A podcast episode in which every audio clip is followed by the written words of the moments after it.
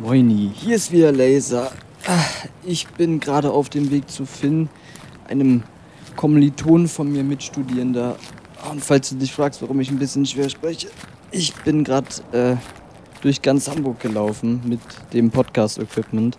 Äh, ja, und in dieser Folge rede ich mit äh, Finn über Marketing, über die Vor- und Nachteile von Marketing und wer eigentlich Trends generiert und allgemein über seine Zeit in Werbeagenturen. Ich wünsche dir wie immer ganz, ganz viel Spaß und wie immer Intro ab.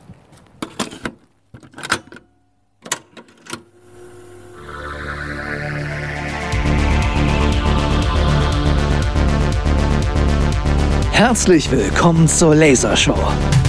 Und jetzt viel Spaß mit Lars und seinen Gästen.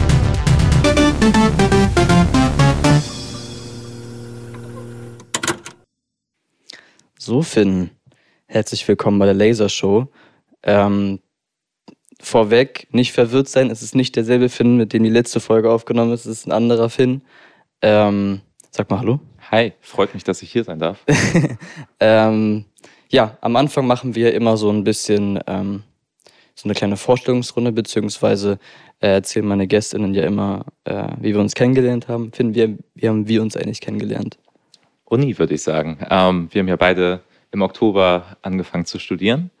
Und ich glaube, wir haben uns in der ersten Vorlesung für die B-Variante kennengelernt, oder? Ja, ja, ich glaube, genau, das war direkt die erste, wo es so richtig schön spät abends war.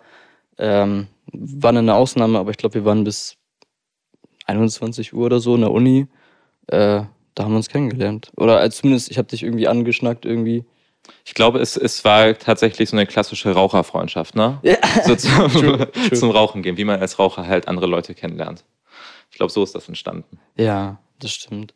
Das heißt auch, ich weiß gar nicht so viel über dich, eigentlich gar nichts. Also wir sehen uns halt irgendwie nur so, gut, wir sehen uns relativ häufig, Ich gerade sagen, zweimal die Woche oder mehr so. mal als drei. Ja, also zweimal auf jeden Fall fest, weil wir Ja. zweimal Vorlesungen zusammen haben. Ähm, aber trotzdem haben wir privat noch nicht so wirklich viel gequatscht. Ähm, deswegen, ähm, ja, wäre meine erste Frage. Du hast gesagt, du kommst aus Stade. Genau. Ähm, wann hast du Abitur gemacht? Das war 2018, wenn ich mich richtig erinnere. Ist schon ein paar Tage her. Das sind jetzt so fünf Jahre, ne? Das ist schon ziemlich lange her, wenn man. Ja, die Zeit vergeht unglaublich schnell. Das stimmt, das ist schon fünf Jahre her. Ja, Crazy. Was hast du für einen Schnitt? nicht gut. Sagen wir es so. Es, äh, es hat für 2,3 gereicht. Aber Ach, ich muss auch sagen, wir waren eine Gesamtschule. Bei uns konnte man keine äh, Leistungskurse wählen. Wir hatten Mm. fest vorgeschriebene. Wir wurden von einem anderen Gymnasium überprüft, Ja. von unseren eigenen Lehrern. Und ähm, ja, es hat auf jeden Fall für 3-2 gereicht und es war auch, glaube ich, für, für damals, ich hatte gar keinen Bock auf Abi, um ehrlich zu sein. Wir hatten 13 Jahre und ich wollte einfach nur durch sein. Ähm, und ich habe für mein Abi auch absolut nicht gelernt, um ehrlich zu sein, gar nicht. Also dafür war 3-2 echt ganz gut dafür, dass ich nicht gelernt habe. Ja, darum ging es ja auch in der letzten Folge so ein bisschen. Ich habe ja auch, ich glaube, ich habe einen Schnitt von 2,7 oder 2,8, irgendwie sowas. Also ist jetzt auch nicht so gut, aber es ist voll okay eigentlich. Ähm, und in der letzten Folge ging es ja auch so ein bisschen darum, was man so nach der Schule macht und was so seine Ängste sind und so. Was hast du nach der Schule gemacht? Also direkt danach? Ich habe direkt danach eine Ausbildung angefangen. Äh, ich glaube, einen Monat nach meinem Abi, Ja. äh, noch nicht mal. Ich hatte irgendwie nur drei Wochen Ferien. Dann habe ich direkt eine Ausbildung bei einer großen Werbeagentur in Hamburg angefangen. Äh, habe die auch abgeschlossen und habe dann noch ein Jahr dort gearbeitet, auch in der gleichen Gruppe, wo ich auch meine Ausbildung gemacht habe. Habe mich dann anschließend selbstständig gemacht, aber auch nur für fünf, sechs Monate.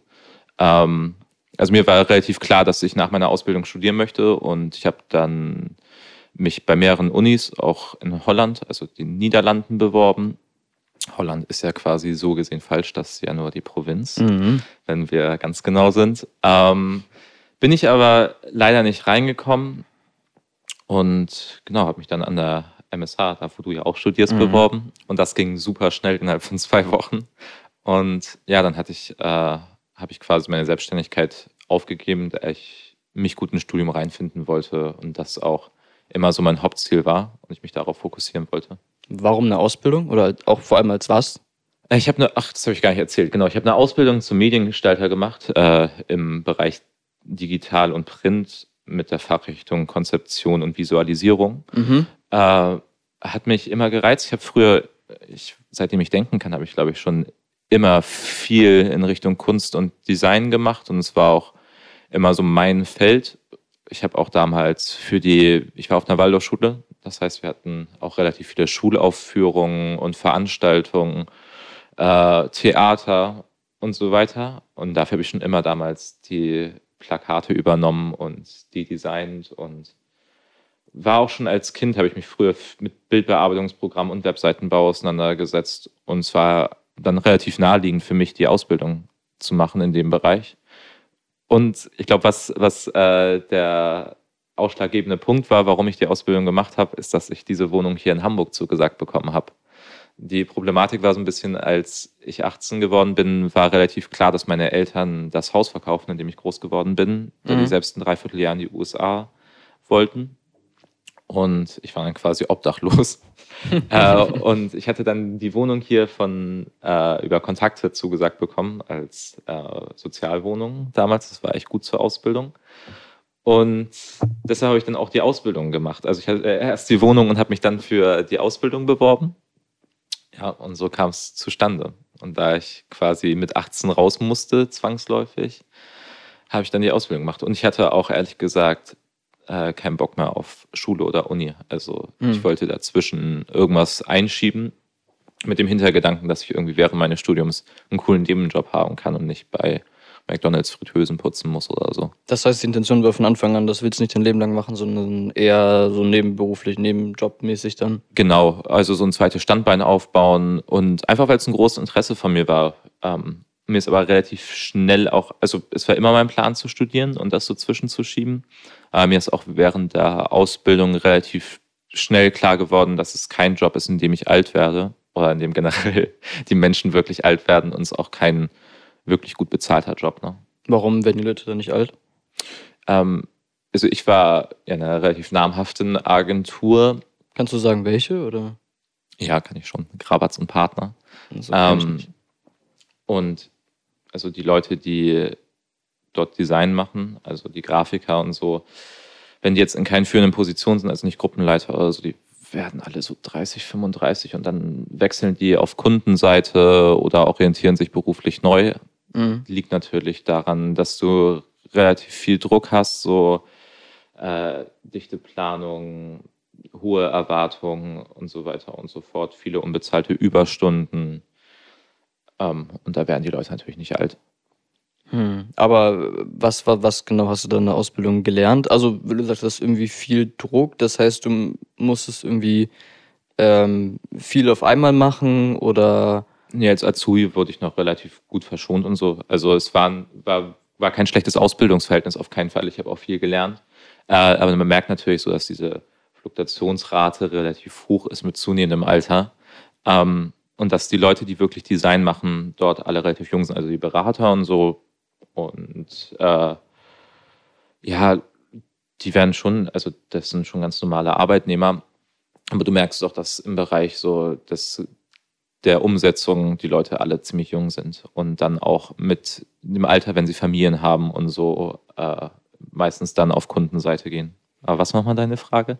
Ähm, was du so gelernt hast. Ah, ich habe, ähm, ich war in der Social Media Gruppe, habe ich meine Ausbildung gemacht ähm, und wir haben viel Social Media Design gemacht, also Social Ads und, aber ich habe auch äh, dann in meinem letzten Ausbildungsjahr und in dem ersten Beschäftigungsjahr habe ich auch zu 50 Prozent in der Porsche-Gruppe gearbeitet. Und dort haben wir alles gemacht. Also von Print bis Beileger und Webseitenkonzeption, UI, UX-Design. Also da war alles mit dabei und ich habe auch in vielen verschiedenen Feldern also während meiner Ausbildung gearbeitet, aber wir haben vor allem Social Media gemacht. Und war es dann so, dass dann irgendwie große Firmen zu der Agentur gegangen sind und gesagt haben, hey, macht man dafür eine Werbeanzeige oder war es dann so, dass man ihr dann auch ein Konzept für die machen müsstet? Also nicht nur Konzept, äh, was Design angeht, sondern auch was so Richtung Marketing geht? Oder war das nur, die hatten ein eigenes Ding und ihr sollt dann nur die Sachen dafür für die grafisch darstellen oder wie war das? Ähm, war relativ verschieden. Das, also als wir angefangen haben, hatten wir noch Volkswagen zum Beispiel, waren die Lead-Agentur für Volkswagen und haben natürlich ganze Kampagnen für Volkswagen gemacht und auch von vorne bis hinten betreut und dann auch dementsprechend äh, die ganzen Assets dazu gebaut und gemacht. Was sind Assets? Wenn du zum Beispiel eine Kampagne hast, dann hast du ja, ähm, besteht diese Kampagne ja aus mehreren Teilen. Dann hast du ja vielleicht Printmedien, die dazugehören. Dann hast du irgendwelche CLPs, also City Light Poster, große Out-of-Home-Anzeigen. Dann hast du Social Ads äh, für die Kampagne, die dann auf den Social Media Kanälen geschaltet werden. Genau. Und äh, verschiedene Assets dann in dem Sinne, dass du verschiedene Bereiche bespielst. Also warst du nicht nur im Social Media Bereich dann tätig? Ja, also ich habe Haupt, äh, warte mal ganz kurz, ich habe zum größten Teil so rum Social Media gemacht, aber wenn natürlich noch andere Sachen reinkamen und die haben natürlich auch geguckt während meiner Ausbildung, dass ich in verschiedenen Bereichen Erfahrung sammle und habe dann auch Print gemacht und so weiter. Hm. Und aber Volkswagen ist ja ein sehr, sehr großer Konzern. Hattet ihr da so Druck, dass ihr da was ordentlich auf die Beine stellt? Vor allem, wenn du jetzt sagst, du warst da eigentlich Auszubildender? Oder? Also während meiner Ausbildung, muss ich sagen, habe ich viele, viele kleine Teilaufgaben bekommen. Es war selten, dass ich mal an so einer Kampagne von vorne bis hinten komplett mit dran saß, von der Konzeption bis wirklich diese Kampagne abgeschlossen war.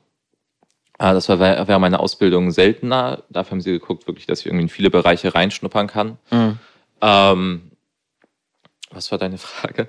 Mm, die Frage war, ob ihr euch so Druck gemacht habt. Also mäßig, ich merke das ja jetzt auch so ein bisschen, ähm, wenn man so ein bisschen auf, auf, die, auf die Zahlen des Podcasts guckt oder ähm, jetzt auch TikTok, irgendwie sind ein, zwei Videos von mir ein bisschen mehr angeklickt worden. Jetzt äh, seit kurzem, ähm, ich hatte mal ähm, im Sommer ein ähm, eigentlich ist es ein Fitness-YouTuber, der hat mich so einer Straßenumfrage, hat mich einfach so auf dem Weg von der Arbeit nach Hause gecatcht. Mhm. Ich war richtig tot, ich hatte auch gar keinen Bock mehr eigentlich. Und hat dann einfach mich gefragt, ob ich Bock habe auf so eine Straßenumfrage. Und ich war so, ja, okay. Und dann äh, war auf einmal Kamera vor mir und dann wurde mir gesagt, also direkt Mikrofon in die Fresse gehalten, war so, ja, guckst du eigentlich Pornos und so. Kann ich dir nach der Aufnahme mal zeigen. Es ist sehr lustig geworden. Es ist ein sehr, sehr weirdes Gespräch. Und ähm, diese, dieser Ausschnitt, den hat er jetzt äh, auf TikTok und auf, ähm, ich glaube, äh, Instagram Reels hochgeladen. Mhm. Und ähm, diese Videos haben zusammengerechnet, ich glaube, ungefähr 200.000 Aufrufe generiert. Und das ist crazy. Also an sich sind es ja nur Zahlen, aber hinter jeder Zahl steht ja ein, ein Augenblick, wo eine Person da drauf guckt. Mhm. Und irgendwie ähm, auch als ich selber mal ein TikTok-Video gemacht habe, auch gar nicht mehr Intention, dass irgendwie halbwegs viral gegangen ist, hat irgendwie, ich glaube, unter also fast 50.000 Aufrufe oder so. Aber wenn man sich dann so ein bisschen bewusst macht, wie viele eigentlich 50.000 Menschen sind, gut, sind nicht vielleicht 50.000 Menschen, die es angesehen haben, vielleicht sind es auch nur 30.000, aber allein 30.000, das ist einfach äh, ein ganzes Fußballstadion, die meine Fresse gesehen haben und mir zugehört haben, wie ich irgendwas erzähle. Ähm, das hat mir so ein bisschen Druck gemacht, weil ich irgendwie mir so dachte, okay, es scheint ja irgendwie zu funktionieren, dass wenn ich irgendetwas sage im Internet, dass es dann sehr, sehr viele Menschen sehen. Ähm, und habe mir dann mehr Gedanken darüber gemacht, was ich eigentlich zeigen und sagen möchte. Also ich habe mich jetzt wieder ein bisschen davon verabschiedet, aber ich wollte zum Beispiel einmal so ein Video machen. Ähm, ich weiß nicht, es gibt so einen, so einen Typen, der macht so Whisky-Reveals, weiß nicht, ob du den kennst. Ah, der macht, hat halt so, so ein kleines Whiskyglas und riecht dann dran und sagt dann so Assoziationen, die mir in den Sinn kommen, irgendwie, Ahnung, Leder, Trockenfrüchte. Also äh, richtig dumm und der ist ja auch gerade irgendwie ähm, ein bisschen, bisschen mehr im Kommen. Und ich fand das irgendwie witzig, diesen Sound zu nehmen, den auch mitzusprechen und dann dabei so eine richtig ranzige Kippe zu rauchen. Das fand ich richtig witzig. Aber als ich dann gesehen habe, okay, das können echt viele Menschen sehen, dann war ich so, okay, lieber nicht, weil man muss sich schon ein bisschen so darum kümmern, was, was man wirklich nach außen trägt. Und ich glaube, wenn man im Marketing arbeitet, dann ist es noch ein bisschen eine Spur krasser, vor allem wenn du so ein großes Unternehmen ähm, bedienst, ähm, dass du da irgendwie Gedanken machst, so jeder einzelne Pixel, den du setzt, äh, kann entscheidend sein dafür, dass du mehr Geld kriegst oder dass das Volkswagen mehr Autos verkauft. Ähm, ob das jetzt gut oder schlecht ist, können glaub, wir gleich nochmal drüber reden. Ich habe eine Antwort für dich. Hm? Ich glaube, ich, glaub, ich habe da eine gute Antwort für dich. Ja. Ähm, ich muss ganz klar sagen, ich weiß, was du meinst, aber die ersten Jahre während meiner Ausbildung bist du komplett entkoppelt von, also erstmal generell, weil es eine Riesenagentur ist, weil du nur so ein kleines Zahnrad im System bist und vor allem, du machst irgendwas grafisch fertig, du hast eine Teilaufgabe oder selbst an einer Grafik, die vielleicht vorher schon jemand angefangen hat, korrigierst du eine Kleinigkeit, änderst das und das ab. Also diese Aufgaben sind relativ klein, die du so hast. Also der Beitrag, den du beiträgst, ist relativ gering. Ähm, und von daher, du bist da auch, du, du, du guckst dann auch selten, wie performen, du hast auch gar nicht die Insights, so wie performen deine mhm. Ads irgendwie, äh, wie sind die Leadzahlen und so, wie sind, ist die Conversion Rate. Ja, okay, das, aber bei so einem Riesenkonzern wie Volkswagen, da kann man schon davon ausgehen, dass das schon Millionen Menschen sehen. Klar, aber natürlich, du freust dich mal, wenn irgendwie Volkswagen auf deren Seite das Posting äh, raushaut, dass du vor drei Wochen fertig gemacht ja. hast oder so vor vier.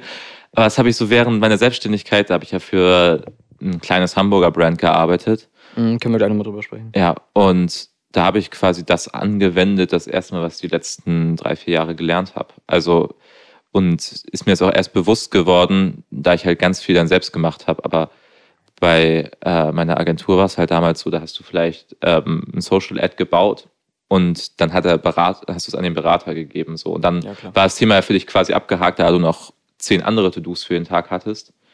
Ähm, was ein bisschen schade ist tatsächlich. Da du selbst gar nicht so deine Arbeit reflektierst, aber viel weniger reflektierst, glaube ich. Mhm.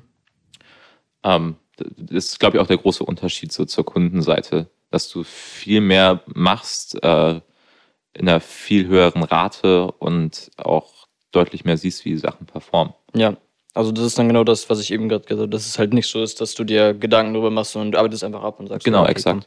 Komm, fertig. Ähm, ich habe ja auch schon gesagt, dass ich auch mal vorhatte, so ein bisschen in den, in den Marketingbereich zu gehen. Habe auch sehr, sehr lange sehr viel mit Design gemacht. So, ich habe ja auch meinen, äh, meinen eigenen Merch. Ähm, und äh, habe Cover gemacht, habe äh, hab Filme produziert für, für, für die Schule, ähm, habe da relativ auch viel Spaß dran gehabt, habe als kleines Kind immer gezeichnet und habe so mit, mit Kohle experimentiert und so richtig, richtig coole Sachen. Ähm, und ich habe immer schon irgendwie vor lange gesagt, entweder mache ich irgendwas mit Tieren oder ich mache irgendwas mit Kunst. Mhm. Aber dann habe ich mich mit Tieren beschäftigt und vor allem mit Zoos, weil ich wollte voll lange Zuwärter werden. Habe dann irgendwie gemerkt, mh, hm, irgendwie, Thema.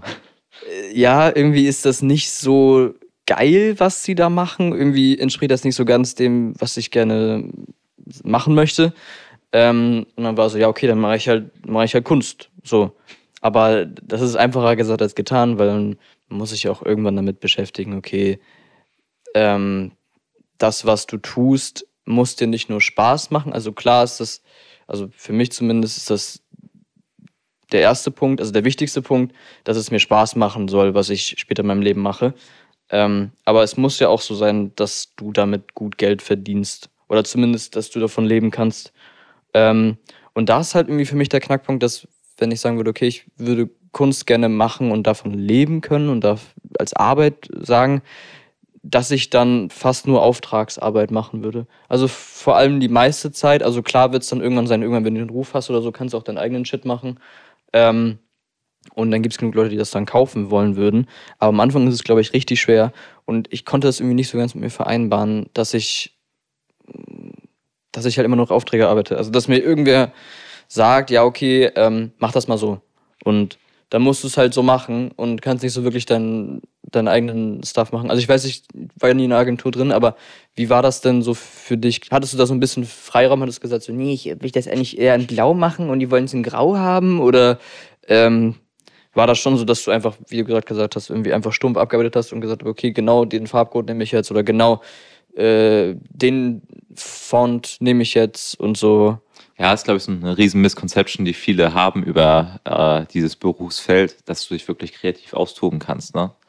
Ähm, das kannst du vielleicht in so einer kleinen Agentur machen. Ich weiß gerade nicht, wie sie heißen, die zum Beispiel die Werbung für Fritz Cola machen und so. Mm.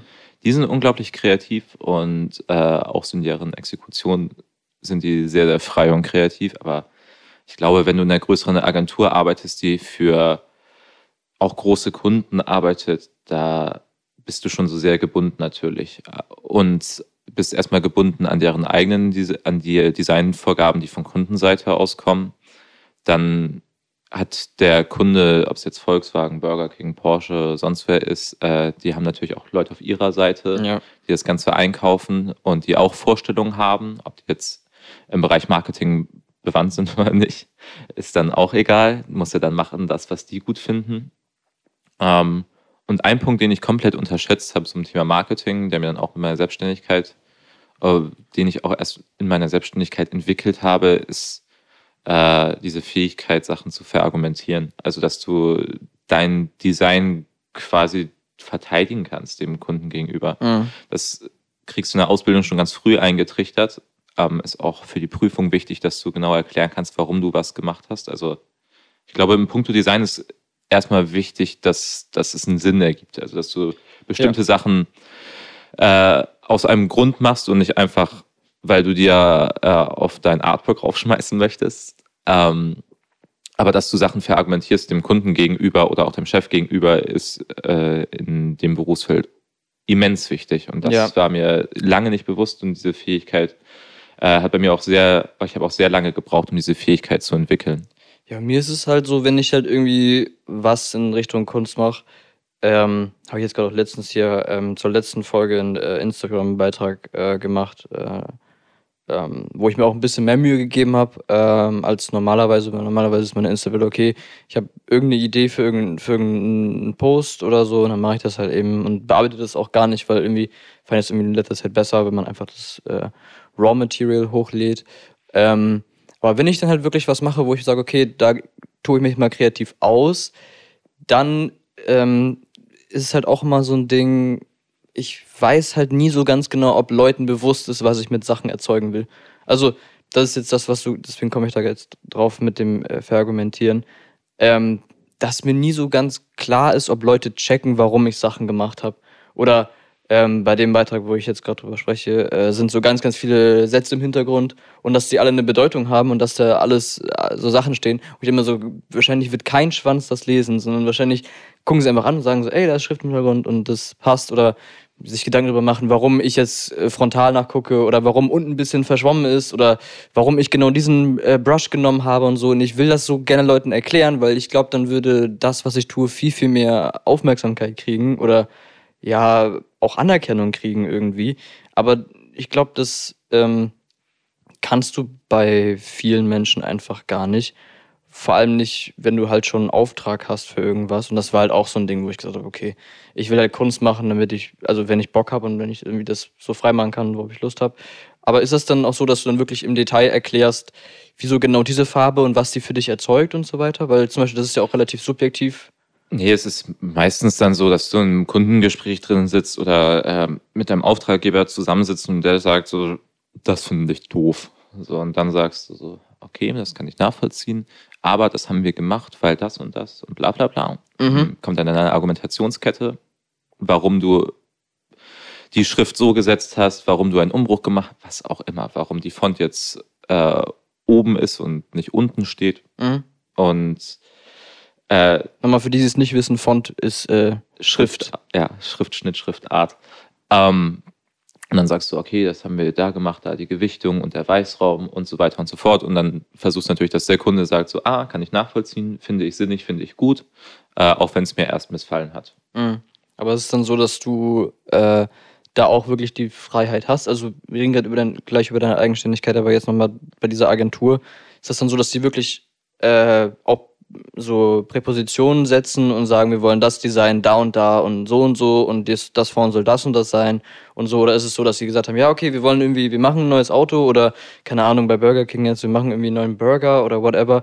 Wir möchten, dass der Burger ungefähr in der Mitte ist und drumherum soll halt das und das stehen, aber Rest ist halt frei, so Hintergrundfarbe ist egal, macht was ihr wollt. Nee, nee, bei Burger King hast du, also bei allen größeren und vor allem internationalen Marken hast du ganz strenge CI-Guidelines. Wait, ist doch, war denn die, die, die Sachen, die ihr gemacht habt, war noch international dann?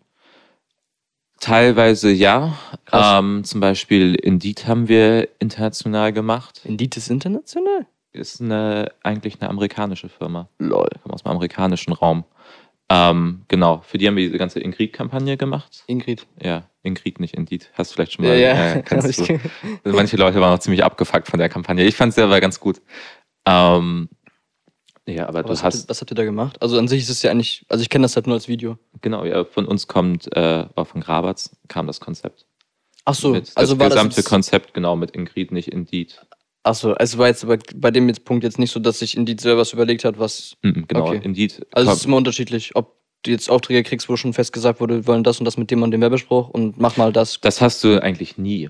Ach so. Also, dass, dass da jemand Okay, kommt und sagt, so, die, genau wissen, wie sie die Exekution haben müssen ja, okay, und du dann quasi. ich, dann haben wir dann vorbeigeredet, weil ich glaube, dass ich da gerade, ähm, dann habe ich, hab ich das auch, macht es auch mehr Sinn, dass, ähm, weil ich dachte gerade so, wenn die Leute da sind und sich Gedanken darüber machen, weil darüber haben wir geredet, dass es einfach nur abarbeitest ähm, und die Kunden dann halt irgendwelche Aufträge für euch haben, dass sie sich dann schon Gedanken machen, wie das alles aussehen soll. Und da ich so, ja, okay, dann können die auch das eigentlich selber machen und brauchen dafür keine externe Agentur. Also es ist schon so, dass sie dich einstellen und sagen, okay, wir wollen eine neue Werbeagentur haben und ungefähr so und so oder das und das Produkt soll beworben werden, aber an sich hast, hast du freie Hand und du bist jetzt einfach in dem Bereich tätig gewesen, wo du einfach äh, das Design gemacht hast und ähm, Ja, natürlich. Es ist ein bisschen schwierig, zum Beispiel, weil wenn so ein äh, Konzept entsteht, wie Mhm. für Indeed, äh, Ingrid, nicht Indeed, nicht Ingrid, so rum, ich komme schon selbst ins Mal- Schleudern. Du musst es nicht so jedes Mal sagen.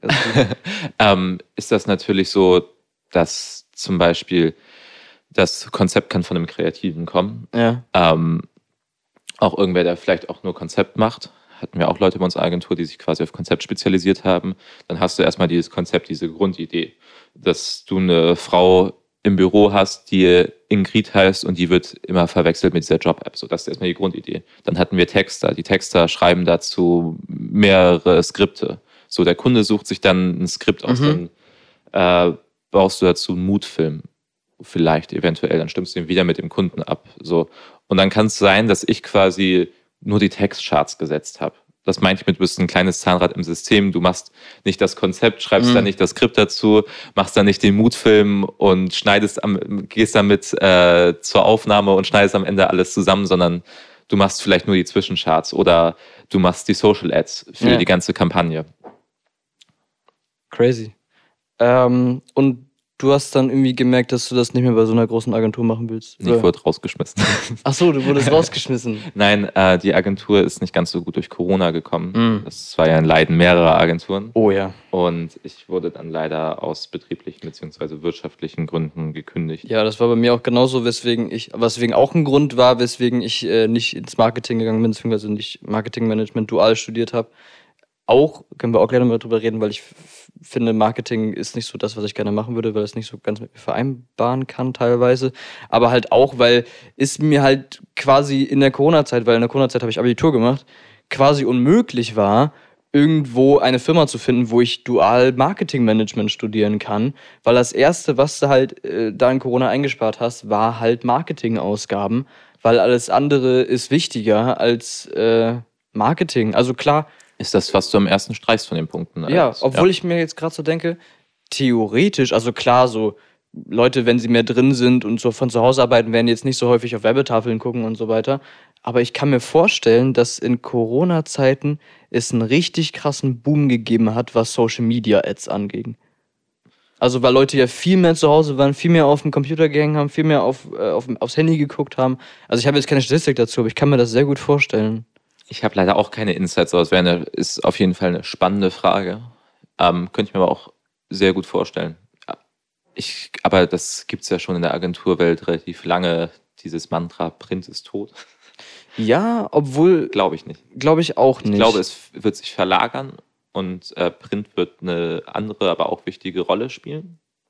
Aber ich glaube, dass zum Beispiel so ein riesen Out-of-Home-Plakat äh, am Hauptbahnhof oder so, das catcht dich immer noch. Und Ja. also, ja, Und auch auch- wenn es jetzt quasi nicht eine bestimmte Zielgruppe oder so anspricht. Aber ich glaube trotzdem, dass so ein großes Out-of-Home am Hauptbahnhof immer auch eine Wirkung hat. Wait, das ist Print einfach nur, dass du so in Real Life Plakate machst oder so Werbeanzeigen in, in, äh, in Zeitungen oder so? Weil ich habe jetzt zum Beispiel, wenn man an Printmedien denkt, denkt man ja immer fast an Zeitungen. Und ich glaube schon, dass Zeitungen mehr oder weniger langsam aussterben werden, zumindest das Physische, das in die Hand nehmen und so.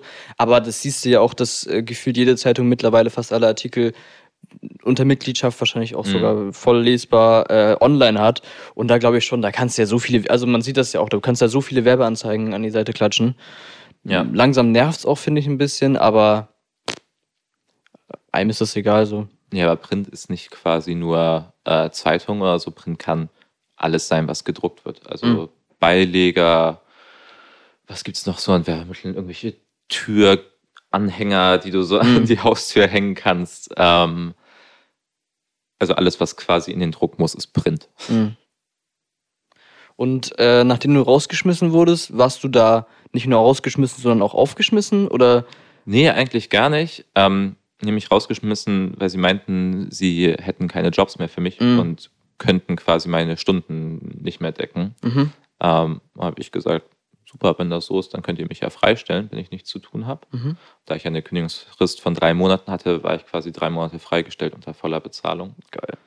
Ähm, und ich musste dann auch irgendwie die Zeit überbrücken. Mir war schon sehr klar, dass ich so zum Wintersemester anfangen will zu studieren.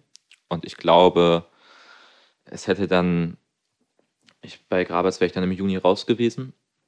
Ähm, und dann wollte ich einfach noch die Zeit überbrücken, um äh, ja, bis zum Studium. Und hatte dann dieses Angebot von einem Bekannten, äh, für ihn zu arbeiten, selbstständig Mhm. und habe das quasi so zur Überbrückung gemacht. Also es war eigentlich gar nicht meine Intention, selbstständig zu werden, hatte ich eigentlich gar keinen Bock drauf. Äh, war eine super Erfahrung und auch sehr lehrreich, rückblickend. Mm, Hast du da viel anders gemacht als in diesem großen Unternehmen, Agentur, Ding? Komplett oder? 360 Grad, ja. Ja? Ja. Also ich habe erstmal das Marketing für das ganze Brand gemacht, von Print bis äh, Newsletter und Social Media und Webseite, komplett Mhm. alles. Ja. Mm. Und es war für mich das erste Mal so, dass ich quasi irgendwas gemacht habe und das war eine Stunde später online oder so. Crazy. Und äh, da ich das ich quasi auch diese ganze Newsletter-Thematik für die übernommen habe und die sehr stark über Newsletter geworben haben und damit auch eine sehr große Zielgruppe angesprochen haben, ähm, das war für mich erstmal ein komplett neues Feld und du siehst halt sofort äh, die ganzen Daten dazu, wenn du jetzt bei Mailchimp drin bist. Du kannst sofort sehen, wer öffnet das jetzt gerade Ja. in den Minuten. Du siehst die ganzen Statistiken, du siehst äh, die Leads, die Click-Rates und das ist natürlich was ganz anderes, wenn du sofort ein Feedback hast und auch sehen kannst. Du kannst dann auch bei Mailchimp sehen, wo klicken die Leute drauf. Du kriegst eine relativ genaue Auswertung. Ja. Und da ich, das habe ich ja hier vorhin schon mal so angeschnitten, hatte ich vorher nie, also ich war komplett entkoppelt Mhm. von diesem Rückmeldungsprozess. Und mein Arbeiten hat sich komplett verändert. Also ich wusste theoretisch schon ganz viel, aber ich habe in diesem halben Jahr praktisch unglaublich viel angewendet und auch für mich selbst, was ich schon wusste, verstanden durchs Anwenden.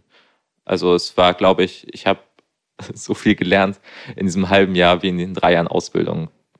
Und äh, hast du dir dann mehr Druck gemacht? Weil, wenn du gesagt hast, dass so ein Ad innerhalb von einer Stunde danach online war, hattet ihr mehr Zeitdruck? Hattest du auch mehr Druck zu liefern? Hattest du dann auch mehr Druck, weil du gesehen hast, äh, wie viele Menschen was anklicken und so, dass du dann ge mehr Gedanken darüber gemacht hast, was war richtig, was war falsch?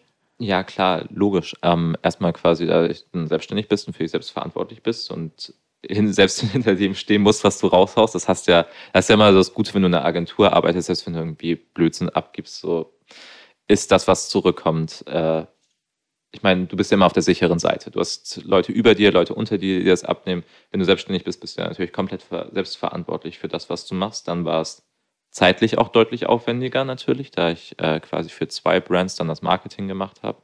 Welche Brands waren das? Kennt man die? Oder nicht? Mm, Ich glaube, das möchte ich jetzt nicht so öffentlich sagen. Ach so, ja, okay. Das eine ist ein Hamburger Schuhbrand, die machen, produzieren selbst Schuhe, stellen die her, machen den Vertrieb dafür, das äh, Marketing Mhm. und denen sind zwei ihrer Grafikerinnen abgesprungen. Und dann bin ich äh, ganz spontan eingesprungen und habe quasi für die beiden den Job übernommen. Ja. Ähm, klar, aber ich habe dann auch meistens so zehn Stunden am Tag gearbeitet, zehn bis zwölf. Und es war natürlich deutlich mehr, was gemacht werden musste. Also meine Aufgaben pro Tag waren deutlich mehr und dadurch, dass ich selbstständig war, erhöht man natürlich für sich selbst auch den Druck und man hat natürlich auch einen ganz anderen Anspruch. Wenn du weißt, so, okay, es geht quasi nicht, die Agentur verkauft das nicht mit dem Kunden, sondern ich selbst äh, verkaufe das jemanden, den ich auch noch irgendwie kenne. Ja, Das heißt, du warst dann quasi eine Ein-Mann-Marketing-Abteilung. ja Oder genau. Ich habe, genau, als freiberuflicher Grafiker habe ich dann gearbeitet. crazy. Und das wolltest du nicht weitermachen, weil es dir zu viel Druck war? Oder weil du, wie gesagt, von Anfang an schon gesagt hast, du willst studieren? Oder Also gab es da nicht der Punkt, wo du gesagt hast, okay, irgendwie ist das doch das, was ich gerne machen will und doch nicht studieren, weil eigentlich du hast ja einigermaßen gut Geld verdient, glaube ich. Und äh, hast, warst quasi dein eigener Chef. Also es ist ja eigentlich perfekt.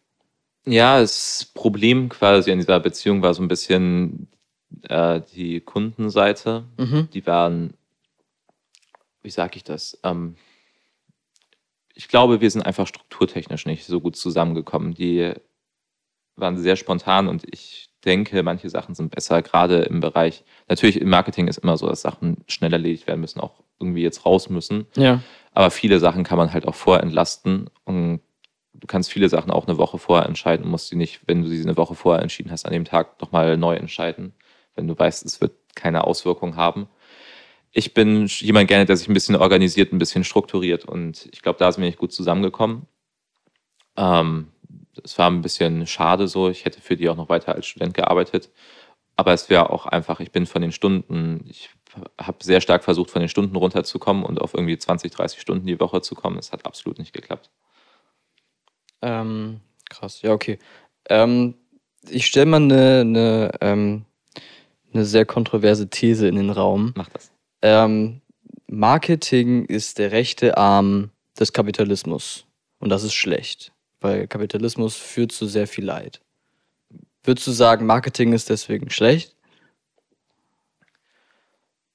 Ich finde, das ist eine sehr kontroverse Frage, die man auf vielen Ebenen beantworten ja, kann. deswegen habe ich gesagt, das ist eine kontroverse Frage. Also erstmal ist ja die Frage, wofür machst du Marketing? Wofür machst du Werbung? Du kannst Mhm. ja durchaus Marketing und Werbung für ähm, positive Projekte machen oder für Sachen, die uns irgendwie zusammenbringen. ja, bestes Beispiel Rügenwalder Mühle, finde ich. Meinst Find- du deren neuen Beefy-Spot mit gibt vegan, gibt, nee, das ist von Beefy. ich, ich meine allgemein, ähm, dass die sich jetzt komplett auf vegan fast umgeschwungen haben und das geht halt auch nur durch Marketing. Also wahrscheinlich wäre kein Schwein darauf aufmerksam geworden äh, und die Verkaufszahlen von dem Ding wären nicht, ich glaube, ich weiß nicht, ob das jetzt vor zwei oder drei Jahren war, dass die auf einmal mehr Fleischalternativen produziert haben als äh, Fleischware, was krass ist. Und ich glaube, das ist so ein Punkt, das wäre ohne Marketing nicht so möglich gewesen. Klar, es ist immer so, dass Marketing immer so ein bisschen versucht, den Zahn der Zeit zu treffen. Deswegen hast du vielleicht auch mehr jüngere Leute, die im Marketing sind, weil so ein alter Knacker, der kann sich jetzt nicht irgendwie vorstellen, was so die junge Generation will. Vor allem auch die, ähm, muss neumodisch sein, whatever. Ähm, das finde ich alles gut, weil jetzt auch der, der, der Wind meiner Meinung nach so ein bisschen mehr in die richtige Richtung wiegt. Also geht Richtung Nachhaltigkeit und sowas. Aber damit äh, kommt ja auch einher, dass so Sachen wie Greenwashing und so viel häufiger passieren. Ähm, dass auf dass, ähm, keine Ahnung, alles recycelbar ist und alles äh, klimaneutral ist. Klar ist das gut, weil es auch so ein bisschen so Marktdruck irgendwie macht. Aber ich habe so ein bisschen das Gefühl, dass das viele nicht so wirklich ernst nehmen. Bestes Beispiel war jetzt ähm, beim äh, den Christopher Street Days letztes Jahr hat, glaube ich, jeder mitgekriegt, dass da die großen Brands, vor allem auf Social Media, auf einmal ihr Logo in Regenbogenfarben gemacht haben. Ähm, und keine Ahnung, dann war ganz Europa, alle Marken voll damit. Und ähm, nachdem äh, diese ganze Regenbogen ähm, weg war, äh, waren auch alle irgendwie weg. Was hältst du davon? Also, dass die halt einfach nur, also ich habe das Gefühl, die haben das nur gemacht, weil ähm, es gerade im, im, im Trend war. Und das ist so ein Ding, da sehe ich irgendwie Marketing ein bisschen kritisch, dass man Sachen nicht aus Überzeugung macht, sondern einfach um seine Marke reinzuwaschen. Ist schwierig und Greenwashing ist natürlich auch äh, ein Thema, auch bei den größeren Brands. Ähm, ja, ist auch für dich so als Grafiker schwierig, weil du natürlich weißt, du stellst irgendwas so dar, wie es nicht ist, ne? Äh, aus Marketinggründen. Sieht Es- man ja auch ganz viel, ne? diese ganzen Videos, wo Leute irgendwie Food so präparieren, wie es dann gar nicht aussieht, sondern da irgendwie, keine Ahnung, war ein ganz ekliges Beispiel, weil wir das, da irgendwie so eine, so eine Pancake-Werbung gehabt haben und dann haben die statt Ahornsirup da so Motoröl drüber gekippt, weil das besser aussah als Ahornsirup oder so. Ich glaube, das ist aber so ein Feld für sich, Food Photography, wo du Nee, aber im Prinzip ist es genau das. Es zeigt Produkte so besser dar, damit es die Kunden mehr anspricht, als sie es eigentlich sind. Es ist klar, es ist, ein eigen, es ist eine eigene Sparte, aber es ist, kommt ja bei allen drauf an, wie du ein Produkt darstellst. Und dass du da sehr viel flunkerst und so ist ja eigentlich klar. Wahrscheinlich in dem Bereich mehr, weil du da mehr mit physischen Sachen arbeiten kannst. Und im digitalen Bereich musst du einfach nur das Licht ein bisschen heller machen, fertig. Mm, da gibt es aber, ähm, glaube ich, auch eine Tendenz, dass man viel mehr natürlich darstellt. Also wir hatten das bei Volkswagen, als ich angefangen habe mit meiner Ausbildung, Volkswagen war immer so sehr clean, sehr gestellt, so von den Werbebildern her. Und Grabatz hat dann damals an Volkswagen so ein bisschen das Konzept Vibrant Power, haben die das genannt, verkauft. Wie hieß das? Vibrant Power. Vibrationspower. Mhm. ähm, Okay. aber nein, der, der Grundgedanke dahinter war, dass man ähm, diese Shoots und so viel alltagsnäher darstellt. Also Mhm. die Leute in Bewegung, die Leute auch mal verschwommen, irgendwie Haare nicht super gestylt, sondern mal im Winde verweht und dass es ähm, viel natürlicher rüberkommt. Und ich habe auch so festgestellt und so mitgenommen, dass viele Marken mehr in diese Lifestyle-Richtung gehen, dass die Leute natürlich auch mehr abholt und mehr anspricht. Gerade jüngere Leute, jüngere Familien und so, die wissen, dass nicht jeder so wie in der Zahnpasta-Werbung aussieht, ne, im Auto.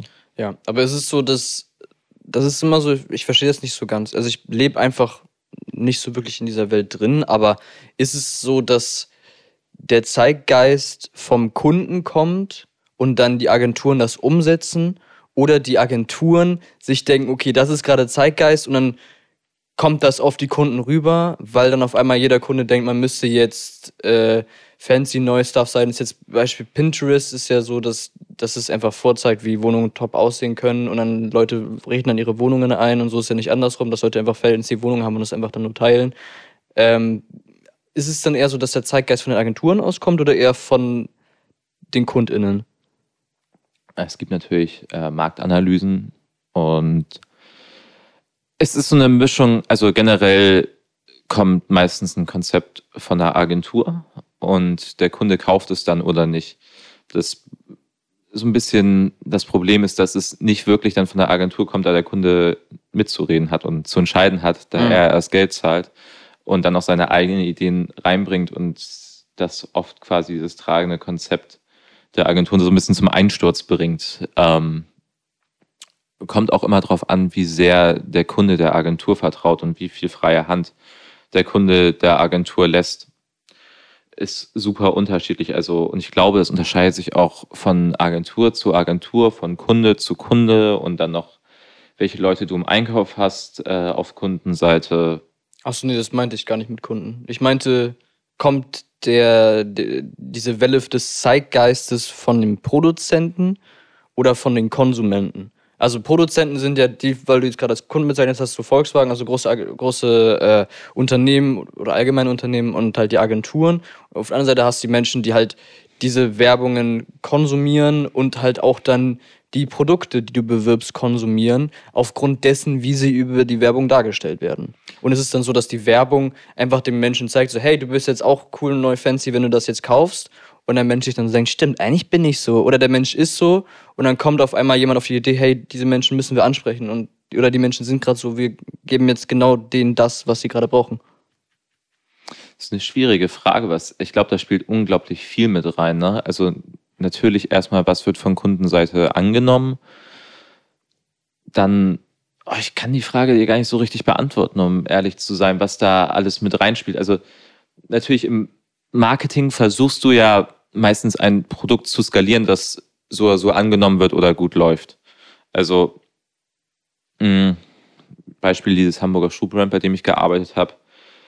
Du machst lustigerweise nicht Marketing für den Schuh, der am schlechtesten läuft, sondern der sich am wenigsten verkauft, sondern du machst quasi, äh, fokussierst deine Ads auf einen Schuh, der sehr gut schon läuft und um den dann zu skalieren. Also du guckst quasi, was kommt bei den Kunden gut an und wenn wir mehr Geld in Werbung reinstecken, äh, proportional steigt dann damit auch, steigen dann damit auch die Verkaufszahlen. Also und ich glaube, es ist eine Mischung aus vielen, so aus gesellschaftlichen Werten, die gerade aktuell sind, aus Trends auf Social Media, äh, aus persönlichem Grundverständnis aus dem persönlichen Grundverständnis der jeweiligen Kunden ist natürlich auch immer zielgruppengerichtet, Marketing und ich glaube, da spielen viele Sachen mit rein, irgendwie was geht. Und es kann natürlich auch sein, dass du ein Konzept machst und der Kunde findet das super, du findest das super, alle in deiner Agentur finden das super, aber später performt das absolut nicht. Das kann natürlich auch passieren. Ja, das ist halt immer, immer so das Ding, ne? weil ich glaube auch, das Marketing, vor allem das große Marketing, worüber wir jetzt gerade reden, es kommt ja meistens nur von so eine vielleicht zwei Hände voll von Firmen, so die gerade den Markt dominieren bei dieser einen, bei diesem einen Produkt. Und ich glaube, das ist dann relativ schwer, auch allgemein heutzutage neue Sachen auf den Weg zu geben, weil klar, du musst engagiert sein, brauchst eine bestimmte Stange Glück, aber ich glaube, viele spielt damit zusammen, wie du den Menschen äh, aufzeigst, dass sie für dich investieren. Also vieles geht mit, mit Krediten einher und das impliziert ja auch, dass du die Leute davon überzeugen musst, dass du halt Profit machen kannst. Und ich glaube, das ist relativ riskant, weil ich glaube, so ein großes Unternehmen, wenn es mal irgendeine so Werbekampagne macht, die halt schadet, ist halt egal so. Aber ähm, für kleine Unternehmen ist das relativ schwer, ich Hab, ich habe so zwei Sachen mitgenommen und die sind mir auch erst bewusst geworden, so während den letzten Jahren im Marketing. Einmal ist es wirklich, das hatte ich vorhin auch schon angesprochen, ähm, so Minimalismus, dass du wirklich nur die Sachen darstellst, die du kommunizieren möchtest und die wichtig sind. Ich glaube, beim Marketing ist es unglaublich wichtig und das trennt auch so die Spreu vom Weizen, dass du deine Botschaft ganz klar kommunizierst, die du kommunizieren möchtest. Mhm. Ähm, das ist wichtig und dass du die Leute nicht verwirrst. Also, dass auch wenn du dein Gehirn braucht für neue Informationen, verbraucht es Kalorien, wenn, wenn es neue Informationen aufnimmt.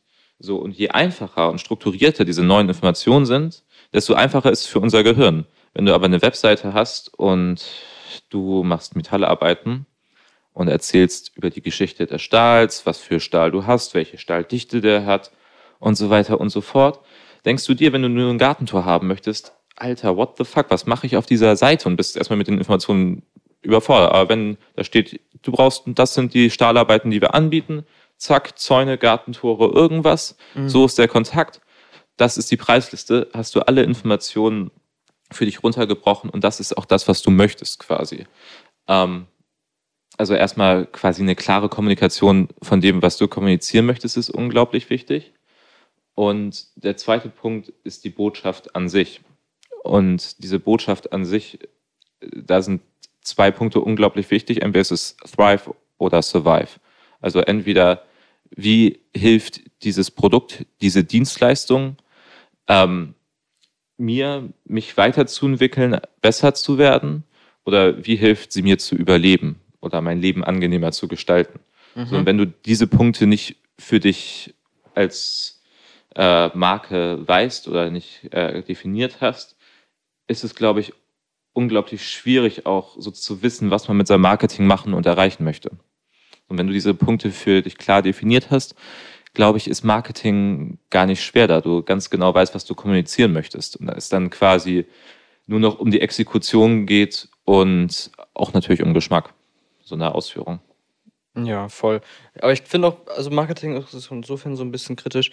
Ähm, hatten wir, glaube ich, auch letztens äh, in, in einer Vorlesung in Entwicklungspsychologie, glaube ich, wo es so äh, um die Entwicklung von Menschen geht und wie sie, welche Einflüsse damit reinspielen. Und ich glaube, Marketing spielt da auch sehr, sehr viel mit rein. Also, bestes Beispiel ist ja immer diese, diese äh, Gender-Rollen ähm, von, ähm, keine Ahnung, da habe ich letztens ein sehr, sehr witziges Video von, ich glaube, es war Cult Mirror oder so, mhm. der da irgendwie so, ähm, irgendwas auf TikTok, keine Ahnung, ähm, ja, hat zwei, zwei Werbungen nebeneinander äh, parodiert und das eine ist dann irgendwie so, so, ein, so ein kleines Mädchen, was so lacht und alles ist rosa und alles ist irgendwie still mit so leichter Musik und hat so ein kleines Krönchen auf und hat so ein, spielt ihre Puppe und dann kommt dann direkt dann so auf einmal so Explosion und Flugzeuge und so. Du weißt sofort so, welche, äh, welches Gender angesprochen wird, aber ähm, ist jetzt die Frage, kann man, wenn man äh, in der Marketingabteilung ist, sagen, okay, diese Werte möchte ich nicht vertreten, ich möchte das anders angehen oder ist das zu riskant und man muss einfach sagen, okay, die meisten Menschen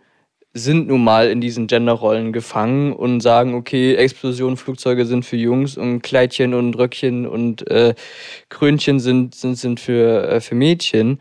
Und ähm, Weil im Prinzip geht es ja einfach darum, was, wo verkaufst du am, am meisten, wie viel, also deswegen ist es ja der rechte Arm des Kapitalismus. Also es ist, dass, dass du Leute dazu bringst, Sachen mehr zu konsumieren. Und ähm, du auch richtig gesagt hast, die, die Werte, die man vermittelt, kann man, damit steht ja und fällt ja das irgendwie das Marketing. Ähm, ich habe auch, ich glaube, das war ein Bekannter von mir, der macht so Amazon-Sachen und der schaltet relativ viel Werbung, aber halt, er gibt halt irgendwie. FBA macht er oder was? Keine Ahnung. Der hat mir aber immer erzählt, dass der mal so, ich glaube, so pro Werb, also pro Werbekampagne irgendwie 10, nicht 10.000, irgendwie 1.000 Euro ausgibt ja. am Anfang. Ähm, aber dann halt irgendwie 100 verschiedene Werbeanzeigen schaltet und dann guckt er am Ende, welche am besten performt. Da macht sich gar keine Gedanken wirklich drüber. Ähm, welches am besten performen könnte, sondern er guckt halt einfach und guckt auf die Zahlen und das, was am meisten performt, boostet er dann halt nochmal. Ähm, weiß nicht. Das spricht ja irgendwie so dagegen, dass der Zeitgeist von der Agentur rauskommt, oder? Ich finde, ich habe, wo du es eben mit dem Vergleich der beiden Werbeanzeigen erzählt hast, ähm, ist mir eingefallen, dass ich letztens äh, aus der Uni zurückgegangen bin. Ich habe ein Baufahrzeug gesehen und ich weiß nicht, als wir klein waren, da gab es noch sehr, sehr viel, gerade so in dem Bereich äh, Handwerk und Bauen, so sehr viel sexualisierte Werbung von irgendwelchen Frauen mit riesen Dekolleté und so. Ja, ich habe fetten Hintern. Hast du diese Werbung gesehen mit dieser nackten Frau in der Badewanne oder welche? Ja, das auch. Aber auf jeden Fall, mir ist letztens dieses Baustellenfahrzeug vorbeigefahren und mhm. da war ein fetter Frauenhintern drauf und irgendein großer Spruch dazu. Und dann dachte ich mir so, krass, das ist sowas mal aus der Zeit gefallen und habe ein bisschen überlegt, und dachte mir so, als ich fünf, sechs Jahre alt war, hat man das noch relativ häufig so auf den Autobahnen gesehen. Mhm. Ähm, und ich weiß nicht, ob du im Zusammenhang damit den Skandal von VW, die ja ihre Inhouse-Agentur gegründet hatten, vor ein paar Jahren mitbekommen hast. Nee. Da hatten sie ähm, People, eine Person, eine schwarze Person, mhm. ähm, animiert, dass sie diese hochheben und wegschnipsen. What the fuck? Es gab ein und da gab es einen sehr, sehr großen Aufschrei äh, aus der Community. Mhm. Und äh, die mussten sich dafür auf jeden Fall verantworten. Natürlich. Für diese Werbeanzeige. Und wenn man so ein bisschen im Bereich der Agenturwelt unterwegs war, ähm, war es die letzten Jahre so, dass sowas, also dass viele Sachen kritisch hinterfragt wurden und äh, auch von vielen Stellen beleuchtet wurden, und das finde ich sehr gut. Also bei uns in der Agentur, ich war natürlich auch in einer sehr großen und ähm, modernen und jungen Agentur, muss man auch dazu sagen. Mhm. Aber das wurde auch während des Kreationsprozesses, also alle Sachen, die irgendwie anecken könnten, äh, wurden von vielen Leuten, die in der Agentur gearbeitet haben, immer beleuchtet und äh, es wurde immer auch geguckt, dass man sich da keine Fehltritte leistet. Da wurde sehr stark drauf geachtet. Also ähm, so quasi wie bei uns jetzt in der Psychologie so ein Ethik Komitee quasi, dass sie halt über ja, Wir hatten kein Komitee, aber die Leute haben da von sich persönlich sehr drauf geachtet. Und ja, es waren, richtig. Also es waren sehr viele liberale Menschen, die in dieser Agentur gearbeitet haben und ähm, auch sehr, äh, wie sagt man, offen waren gegenüber. Also wie nennt man das denn? Ja, ich würde sagen, offen ist ein gutes Wort. Also ja. Das ist halt, ich glaube auch, ja, das finde ich, finde ich gut, dass man sich damit beschäftigt und äh, ich finde die Werte, die man wie du es richtig gesagt hast, die finde ich gut, dass man äh, keinen Rassismus vermarktet, keinen Sexismus vermarktet, keinen Faschismus vermarktet, Antisemitismus, whatever, alles äh, blöd. Ähm, sehr blöd. Aber ähm, ich glaube auch, das siehst du ja vor allem auch äh, in, in den Social Media Zeiten von heutzutage, dass Skandale zu sehr, sehr viel Aufmerksamkeit führen. Und das, was du mit Marketing unter anderem erreichen willst, ist Aufmerksamkeit. Und kann es sein, also wenn es der Agentur jetzt nicht so war, glaube ich dir das natürlich, aber kann es nicht auch sein, dass so Leute in Agenturen sitzen und sich so denken, hm, können wir das möglichst sexistisch machen oder möglichst skandalös machen oder so mit, mit diesen, dieser Kontroverse gerade äh, in, äh, in der Gesellschaft spielen, damit wir möglichst viel Kontroverse kriegen und damit möglichst viele Leute auf uns aufmerksam werden. Kann das der Fall sein? Das ist lustig. Ich möchte das auf keinen Fall irgendeiner größeren Marke unterstellen, aber äh, die Idee ist mir tatsächlich auch schon ein paar Mal gekommen. Da man natürlich sich dann auch fragt, wenn du so ein bisschen Einblick in diese Prozesse hast, wie kann das sein, dass das mehrere Leute übersehen und nicht kritisch hinterfragen, wenn ein schwarzer, eine schwarze Person aus dem Bild gehoben wird und weggeschnipst wird. Also so, ähm, da fragt man sich dann schon, wie Ja, das, das- sein kann, dass das durch so viele Kontrollinstanzen durchgeht und jeder nickt Gedanke. und sagt so, mm, ja, ist bestimmt ein Top-Ad so. Ich denke mir auch bei so vielen, also jetzt gerade ist ja, ich weiß nicht, wie- wie sehr du auf, äh, ja, auf so, ich spiele relativ viel so diese neuen Handyspiele, irgendwie sind die mittlerweile relativ plump geworden und relativ, wird relativ viel Geld da in Werbung reingesteckt. Und diese Werbungen sind teilweise nerven mich richtig krass und übelst sexistisch und regen mich übelst auf. Aber man sieht sie überall. Und äh, ich habe jetzt schon gemerkt, okay, bei manchen Spielen habe ich echt Bock, vielleicht die mal auszuprobieren. Am Anfang gar nicht, weil ich die voll scheiße fand, weil das mich richtig hat. Das Konzept war scheiße, alles war scheiße. Aber man sieht es ja auch an den, an den Verkaufszahlen. Man muss ja nochmal gucken, welche, welche Spiele irgendwie in den Spieletrends sind. Ähm, App Store oder so. Das sind alles diese neuen, äh, richtig simpel gestalteten Spiele, die eigentlich keine Story haben, gar nichts. Es ist einfach nur dadurch so erfolgreich, dass sie einfach so viel kontroverse Werbung reinklatschen, die einem so auf den Sack geht. Ähm, ja, sorry, mich nervt das richtig krass. Ähm, und das ist so, das spricht ja ein bisschen so gegen diese, diese Bewegung zu sagen, okay, Marketing kann auch gut sein, wenn man richtige Werte vermittelt. Wenn es so einfach ist, einfach mit so einer richtig sexistischen, äh, nervigen Werbung einfach in den Top 10 der Spieletrends zu landen. Dann hast du noch so Klassiker wie, keine Ahnung, Minecraft oder Clash Royale oder whatever.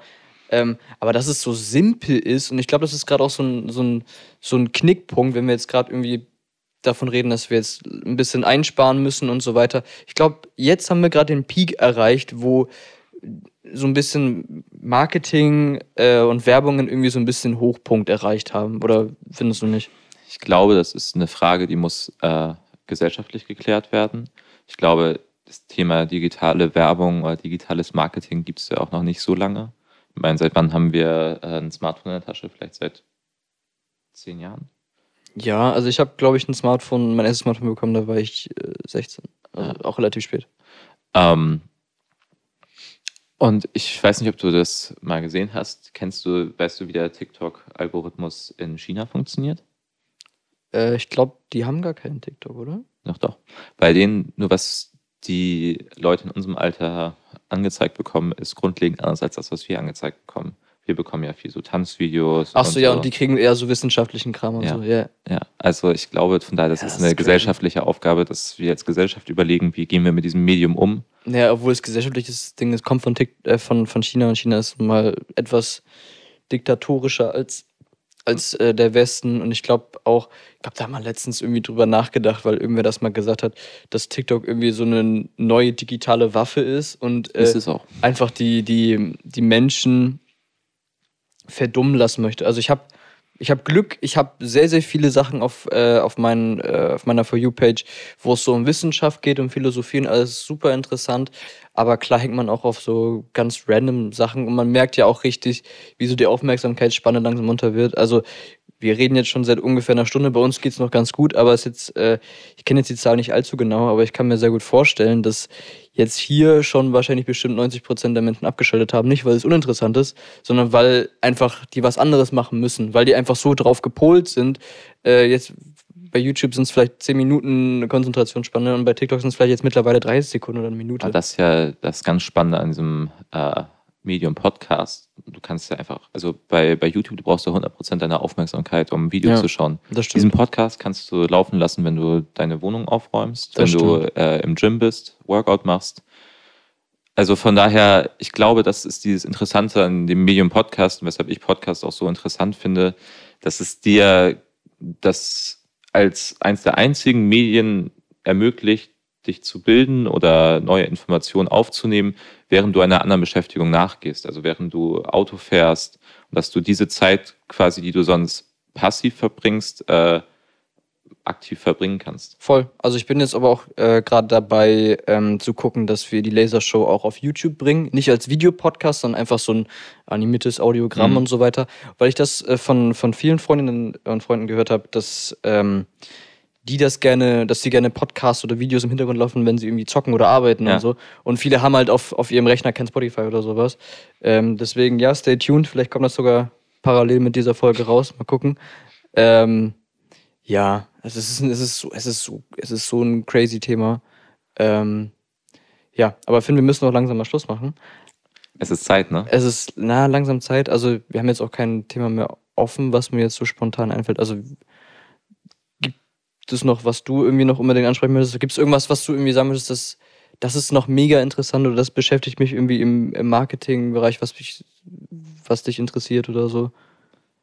Ich merke halt, äh, dass es noch unglaublich viel zu wissen gibt Mhm. ähm, und auch noch unglaublich viel zu lernen. Also ich glaube, es ist ein Riesenfeld mit ganz vielen kleinen Teilbereichen und ich weiß wahrscheinlich einen Bruchteil dessen von dem, was man wissen kann. Ähm, ja, aber sonst habe ich gar nicht mehr so viel zu erzählen. Ich glaube, ich habe schon relativ viel erzählt. Also Ja, falls du das Ding auf YouTube bringst, ähm, sag Bescheid, dann gucke ich auf jeden Fall in die Kommentare und werde da versuchen, äh, alle Fragen zu beantworten, die noch so zum Thema Marketing aufkommen, falls ihr noch Fragen an mich habt. Ja. Oder schreib mir eine DM und ich stelle sie Finn oder so, keine Ahnung. Habt ihr jetzt auch schon bei der Hexenausbildung halbwegs häufig gemacht. Das, äh, ja. Ähm, ansonsten musst, möchtest du noch irgendwas sagen zu dem Hörer, zu HörerInnen oder so? Ich möchte mich bei dir bedanken, dass du vorbeigekommen bist. Mir hat es ganz viel Spaß gemacht. Oh ja, ich Ähm. bin, ich habe das ganze schwere Podcast-Equipment durch halb Hamburg getragen hierfür. Das stimmt. ähm, das muss man mal würdigen. Ja, ich will mich auch bedanken, dass ich hier sein darf, dass du auch äh, dir die Zeit genommen hast, Finn. Immer gerne. Ja, ich hoffe, für deine Zuhörer war es spannend. Die konnten einen kleinen Einblick in die große Welt des Marketings gewinnen und äh, sich vielleicht selbst dafür begeistern oder auch sagen, das ist absolut nichts für mich. Und sonst kann ich jedem einfach äh, raten, probiert es aus, schnuppert mal rein. Ja, das ist Wort zum Sonntag. Das Wort zum Sonntag. So. That's it. Ich wünsche dir einen wunderschönen Tag und wir sehen uns bei der nächsten Folge oder hören uns bei der nächsten Folge. Ähm, ja, und Finn und ich, wir essen jetzt ein bisschen was, oder? Ja, sehr gerne. Stay tuned, schaltet wieder ein Ja. zur Lasershow. Bis zur nächsten Folge. Tschüssi. Das war's mit der Lasershow für diese Woche. In 14 Tagen ist Lars wieder für euch da. Eine Produktion von Advart.